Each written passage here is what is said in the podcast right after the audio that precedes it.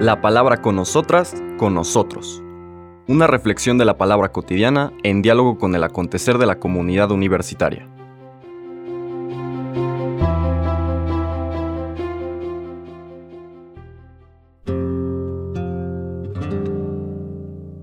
Hola, buenos días. Bienvenidas, bienvenidos a la palabra con nosotras, con nosotros.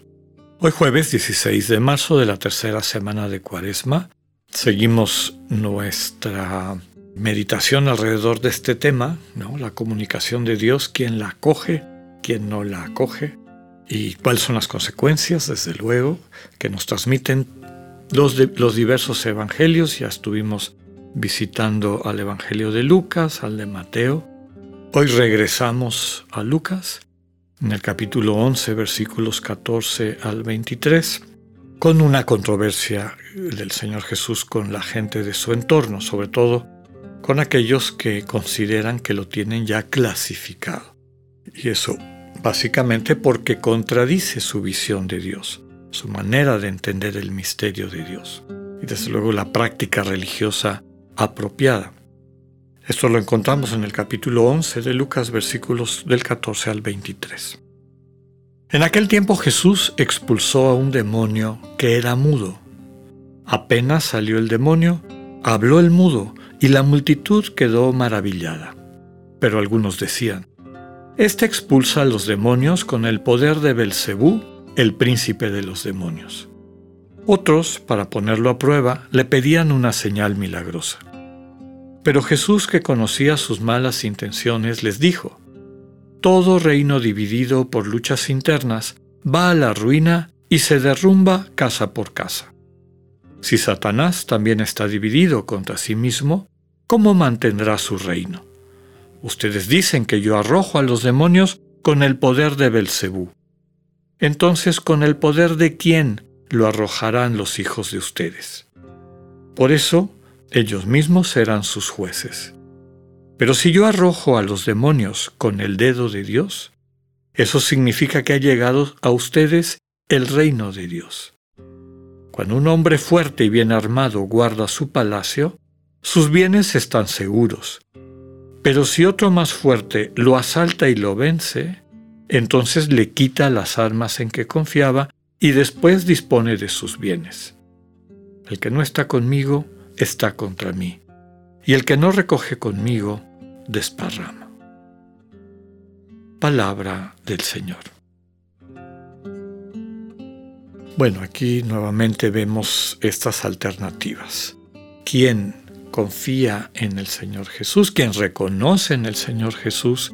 esta plenitud de la ley, esta plenitud del orden, de la armonía de Dios, que se nos transmite de una manera inteligible al contemplar la vida de Jesús, ejemplo, testimonio de lo que significa ser plenamente humano, podríamos decir también humano divino, subrayando que, como dice el texto del Génesis, somos imagen de este Dios que es comunidad en el amor, quienes acogen al Señor Jesús y le dejan modelar su vida de acuerdo a, este ejemplo, a esta enseñanza propia de Dios encarnada en la vida de Jesús, pues empiezan a ver una transformación. Son sanados, son salvados, son liberados, tal como lo veíamos en aquel, aquella lectura del propio lunes, en el texto del profeta Isaías, el Espíritu de Dios está sobre mí para hacer todo esto,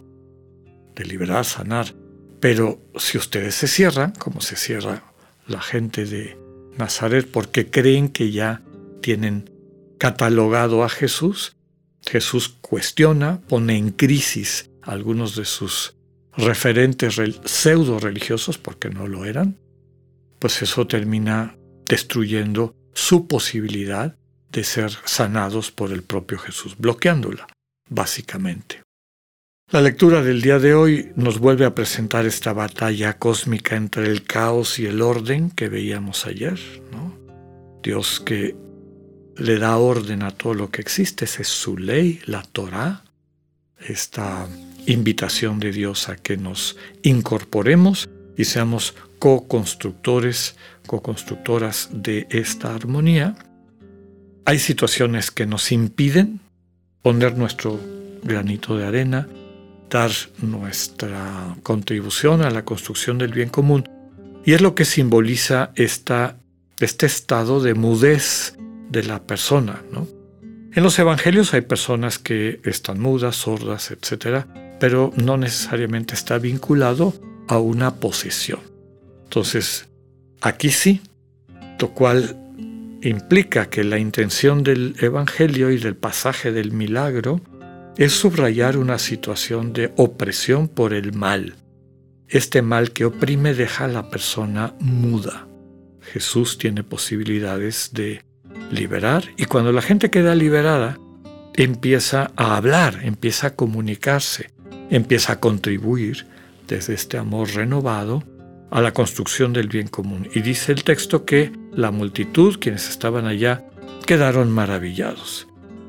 Y se parece a lo que leíamos el lunes, pero algunos decían, después de que toda la gente estaba muy contenta en la sinagoga de, de Nazaret, surge una voz que dice, pero si este es el hijo de José, ¿quién le dio para que se crea eh, o, se nos presente con estas posibilidades. Aquí van más allá. Lo vinculan al mal, a Belcebú, que era un nombre despectivo de los judíos, a Baal Zebub, uno de los dioses del mundo, un Baal, ¿no? que era el, nombre de los dioses cananeos, y que el, el pueblo judío, quiere decir Señor Baal, le ponen el epíteto de burla, el señor de las moscas. Belzebub quiere decir eso, señor de las moscas, príncipe de los demonios. El Señor les dice, bueno, eso que están ustedes diciendo es un absurdo. ¿Cómo si yo sirvo al demonio voy a estar atacando la casa del demonio? Inclusive si fuera el caso, pues bueno, ya está por derrumbarse ese reino que está dividido sobre sí mismo por luchas internas. Más allá de esta argumentación para contradecir de una manera racional y lógica lo que el absurdo que están proponiendo sus contradictores, el Señor está también transmitiendo una realidad propia de quien vive en el caos del mal, en el caos del príncipe de los demonios, ¿no? del príncipe de este mundo, que no vive la integridad, la unión, la armonía que describíamos, sino más bien la fragmentación, la división, la incapacidad de formar algo en conjunto. Recuerden que diabolos significa eso, disperso, roto, fragmentado. ¿no? Bien, termina el Señor diciéndoles, miren, si yo arrojo a los demonios con el dedo de Dios, es decir, a través del poder de Dios, simbolizado por ese dedo que apunta y que al apuntar tiene fuerza, eso significa que el reino de Dios ya ha llegado. Eso que ustedes anhelan de alguna manera y que tratan de alcanzar con sus prácticas pseudo religiosas, que en el fondo son más egoicas y egocéntricas, se puede alcanzar ya si la gente acude a mí, si se abre a esta comunicación de Dios que yo les traigo. Y la última frase, desde luego, está describiendo la realidad que el Señor vive y proclama, que el hombre fuerte, el hombre fuerte y bien armado que guardaba su palacio, ese es el demonio, ese es Belcebú, siente que sus bienes están seguros. Pero resulta que hay uno, uno otro más fuerte que lo asalta y lo vence. Ese es Jesús. El Señor Jesús ha venido a amarrar, a saltar y a vencer al mal espíritu, quitándole las armas en que confiaba y después dispone de sus bienes. ¿Cuáles son sus bienes? Las personas, los seres humanos que estaban bajo el control del espíritu del mal. Y termina todo el relato volviendo a subrayar, el que no está conmigo está contra mí, y el que no recoge, el que no está en este camino de integración, se mantiene en el camino de división, desparrama, fragmenta, rompe, incapacita a sí mismo y a las demás personas a acceder a este mundo de Dios, al mundo de la plenitud, donde lo fundamental es esta comunión, comunidad, integración. Tengan un buen día, Dios con ustedes.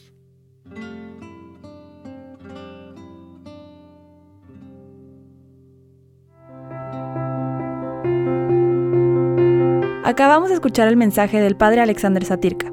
Escúchalo de lunes a viernes a las 8.45 de la mañana por radioiberoleón.com, a través de nuestra app gratuita para iOS y Android o por Spotify.